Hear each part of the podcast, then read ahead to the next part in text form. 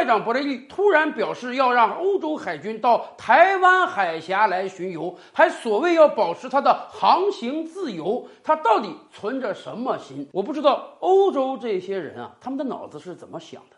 他们是不是觉得今天不是二十一世纪，而是一八四零年？他们是不是觉得他们还可以凭借坚船利炮把我们的国门打开，让我们重新沦为半封建半殖民地？为什么这么说呢？前两天英国人就说，他们准备啊拿一艘军舰长久的放在亚太地区，以彰显英国的军力。他们说啊，近些年来大英帝国在亚洲的存在越来越弱了，所以他他们。要重新派军队到亚洲来。英国人话音未落，欧盟外长博雷利也突然表示说：“哎呀，欧洲人要维护全球的自由航行，所以呢，他建议未来欧洲国家要组织一个海军联军到亚太来，甚至就到台湾海峡来航行。”英国人和欧洲人，他们到底想干什么？他们难道觉得这还是一百多年前他们可以作威作福的时候吗？有时候我觉得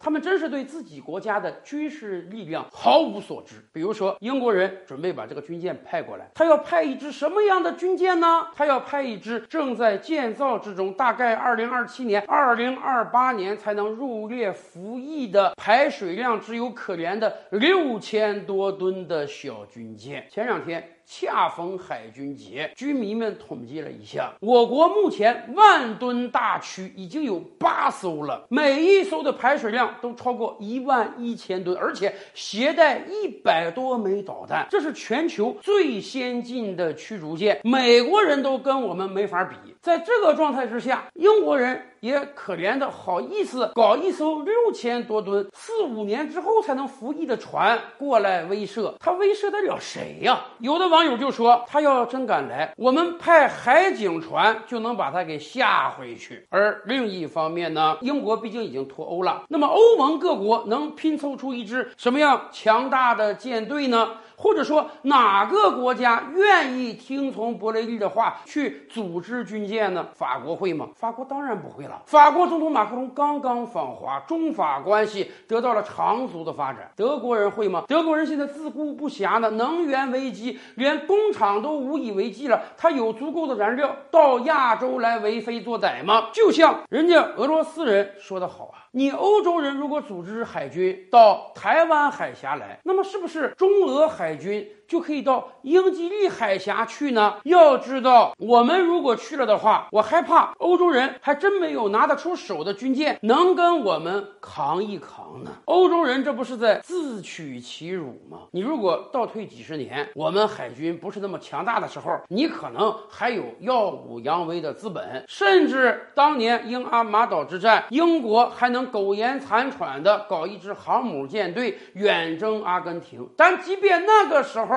撒切尔夫人打赢了马岛之战，来到北京跟邓公谈香港问题的时候，我们也是分毫不让的。当我们海军没有那么强大的时候，我们都不担心你。何况现在我们的海军已经是全球第二强了，而且我们每一年新舰入列的吨位可能都顶得上英国海军的三分之一。在这个状态之下，英国人。欧洲人他怎么好意思说想派军舰到亚太地区来呢？但是当然，有时候我也挺理解他们，在人屋檐下不得不低头嘛。为什么最近不断的有欧洲人站出来说他们要加强在亚太地区的存在，他们要往亚太地区派军舰呢？很显然，这是美国的要求啊，他们得给美国个面子啊。前两天法国总统马克龙访华之后，他在回程的班机上非常兴奋地说：“欧洲坚决不能做。”美国的追随者，欧洲要有战略自主，欧洲未来要能成为中美之外的世界第三极。马克龙这个话，说实话，讲出了很多欧洲人的心声啊。作为人类现代文明的发源地，祖上阔了几百年，甚至殖民全世界的欧洲国家，现在怎么就沦为二流三流了？现在怎么就只能为美国马首是瞻了？甚至自己国家的输气管线被美国炸了，都只能。敢怒不敢言，马克龙的话讲了很多欧洲人的心声，可是是也有另外一大批欧洲人啊，他们害怕得罪美国。以波兰为首的很多新欧洲国家马上对马克龙的话发出驳斥，他们说还是要团结在美国的身边，还是要把美国当大哥。可是让你把美国当大哥，不是让你把美国当主人